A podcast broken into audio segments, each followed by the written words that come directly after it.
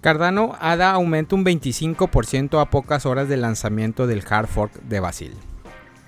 La comunidad de Cardano recibió buenas noticias hoy tras haber presenciado un aumento de valor en las últimas 24 horas, luego de experimentar numerosas caídas de precio que incluso lo llevaron por debajo de los 0,5 dólares. Según los datos de criptomercado publicado para Diario Bitcoin durante las 8.40 am del 31 de mayo en Nueva York, el precio de ADA era de 0,65 dólares a 25,13% más que el lunes a la misma hora. ¿Por qué resulta importante destacar esto? Es esencial resaltar debido a que en los últimos dos meses se han visto bajas. Por ejemplo, quien compraron el primero de enero de este año tenían pérdidas del 50%, aún con el incremento actual. De hecho, incluso con este aumento, su precio todavía está lejano a su precio máximo alcanzado en septiembre del 2021 cuando llegó a costar 3,1 dólar. Sin embargo, hoy con su recuperación, Cardano logró superar el mercado de capitalización de token XRP de Ripple y se remontó al sexto lugar entre la cripto con más market cap.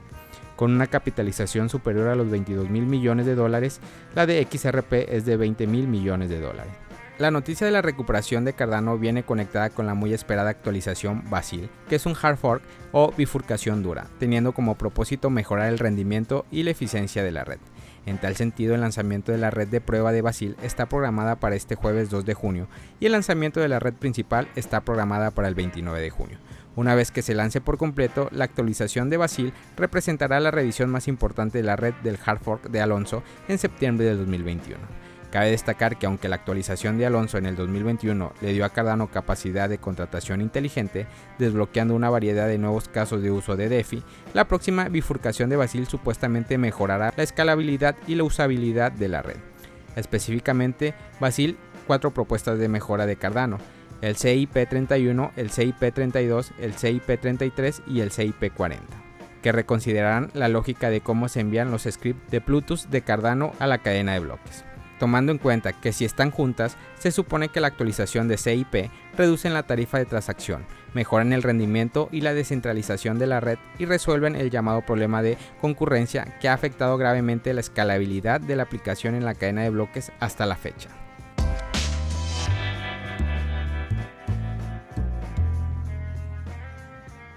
Confundador de Dogecoin acusa a Elon Musk de ser un estafador.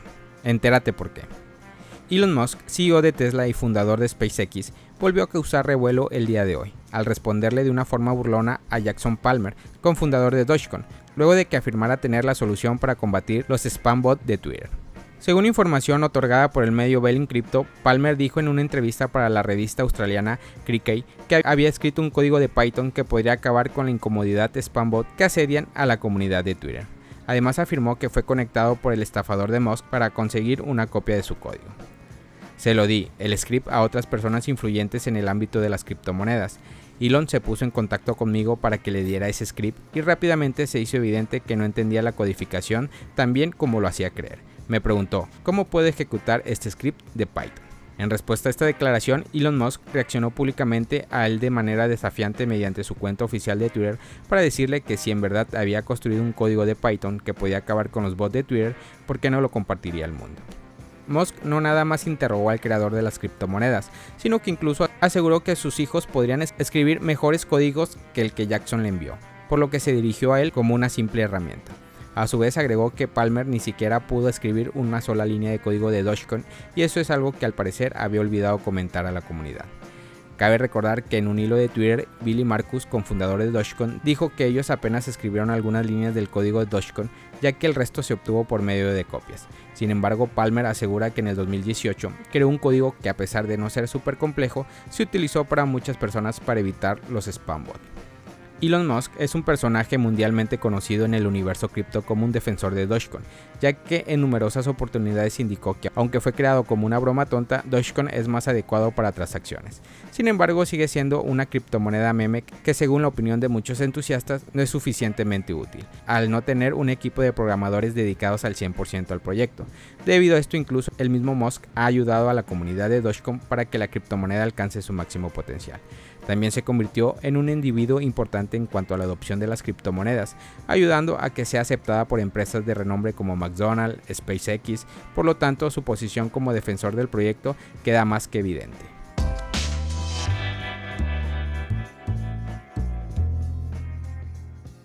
Binance distribuye un 30% de token Luna durante el esperado iDrop de Terra 2.0. Finalmente, el iDrop de token Luna fue lanzado en varias plataformas siendo parte del nuevo comienzo para Terra. Sin embargo, el proyecto aún experimenta algunos puntos débiles, pese a la implementación de una nueva versión de la cadena de bloques. Según informes del medio diario Bitcoin, el intercambio de criptomonedas más grande del mundo Binance anunció este martes que ha completado la primera fase del iDrop de Terra 2.0 entre los titulares de USD Terra Classic y Luna Classic, la stablecoin y el token nativo respectivamente de la antigua red Terra. De acuerdo con la publicación del exchange, el iDrop se completó según el esquema de compensación detallada por los desarrolladores de Terra, Específicamente se distribuyó el 30% de Luna entre los titulares de LUNC y UST, según la cantidad de token bajo su poder antes y después del colapso. Es así que, a partir de diciembre, Binance continuará con el programa que distribuirá el 70% de Luna restante. El anuncio de Binance se produce pocos días después del relanzamiento de Terra. Como se reportó anteriormente, una nueva versión de la cadena de bloques Terra llamada Terra 2.0 y denominada por sus desarrolladores Phoenix 1 el sábado, como parte de los planes de la comunidad para reactivar el proyecto después de su tormentosa caída, se hace unas semanas. Cabe recordar que Terra colapsó a mediados de mayo después de que su moneda estable UST perdiera su anclaje con el dólar estadounidense. A su vez, esta disminución hundía al token hermano Luna, que bajó hasta cero y formó un ambiente dramático en el ecosistema cripto. Familia Criptomonedas al Día BTC. Gracias por escuchar mi podcast. Recuerda que nos puedes encontrar en YouTube, en Facebook, Instagram, TikTok como Criptomonedas al Día BTC. Sígueme en mis redes sociales y no te pierdas todo sobre el mundo cripto.